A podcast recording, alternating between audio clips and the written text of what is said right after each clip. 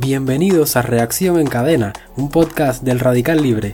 Estas son noticias de la ciencia contadas en un minuto. Una noticia publicada recientemente en el sitio Noticias de la Ciencia habla sobre el desarrollo por parte de un grupo de científicos de India y Rusia de películas comestibles para mover alimentos. Dichas películas son elaboradas a partir de ginato de sodio, un polisacárido de origen natural obtenido a partir de diferentes especies de algas totalmente seguro para la salud humana y el medio ambiente. También contienen ácido felúrico, un antioxidante natural que ayuda a la conservación de los alimentos y brinda rigidez, fuerza y homogeneidad a las películas. Menciona el texto la posibilidad de agregarles compuestos antivirales y antibacteriales con el objetivo de contribuir aún más a la preservación de los alimentos. Además de ser comestibles, son solubles en agua, disolviéndose en un 90% en un periodo de 24 horas, por lo cual se podrían desechar sin temor a su acumulación. Con esto se busca una alternativa sostenible a los empaquetados plásticos que resultan altamente contaminantes para el medio ambiente.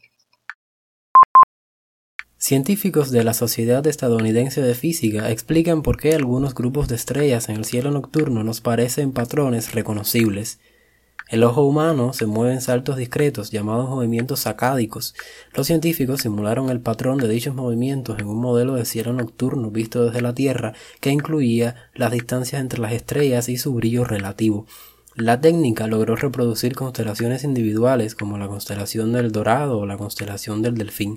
Al aplicarla a todo el cielo, la simulación tiende a agrupar las estrellas en las 88 constelaciones modernas reconocidas por la Unión Astronómica Internacional.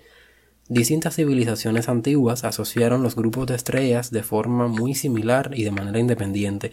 Por lo tanto, este estudio indica que existen aspectos fundamentales comunes del aprendizaje humano que determinan las formas en que organizamos la información.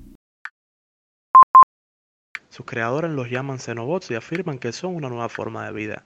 Y es que el team liderado por el biólogo de la Universidad de Harvard, Michael Levin, acaba de presentar su artículo donde exponen cómo crean estas nuevas formas de vida a partir de células de rana.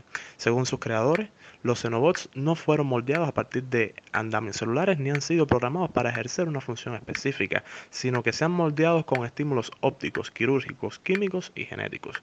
El resultado, robots autónomos multicelulares capaces de moverse por sí mismos en medios líquidos y de autorrepararse. Se agrupan en colonias y pueden escribir sobre una memoria molecular utilizando una proteína fotosensible. Aseguran que estas máquinas pueden ser una plataforma para estudiar muchos aspectos de autoensamblaje, comportamientos en grupo, así como que pudieran ser utilizadas en, prometedoras aplicaciones dentro de la biomedicina. Definitivamente, a pesar de tener algunos detractores por la parte bioética, este descubrimiento es un gran paso para la ciencia mundial que sin duda alguna nos hará replantearnos lo que hoy conocemos como vida. Recientemente, la Administración para Medicamentos y Alimentos de los Estados Unidos, FDA por sus siglas en inglés, ha recomendado a los distintos proveedores de servicios de salud poner en pausa el empleo de la vacuna elaborada por la empresa Johnson Johnson. Esto se debe a la manifestación en seis pacientes de los ya 6,8 millones de personas que han recibido este medicamento de una rara combinación de trombocitopenia y trombosis cerebral que son similares a los síntomas que han sido reportados en Europa por la vacuna de la farmacéutica AstraZeneca.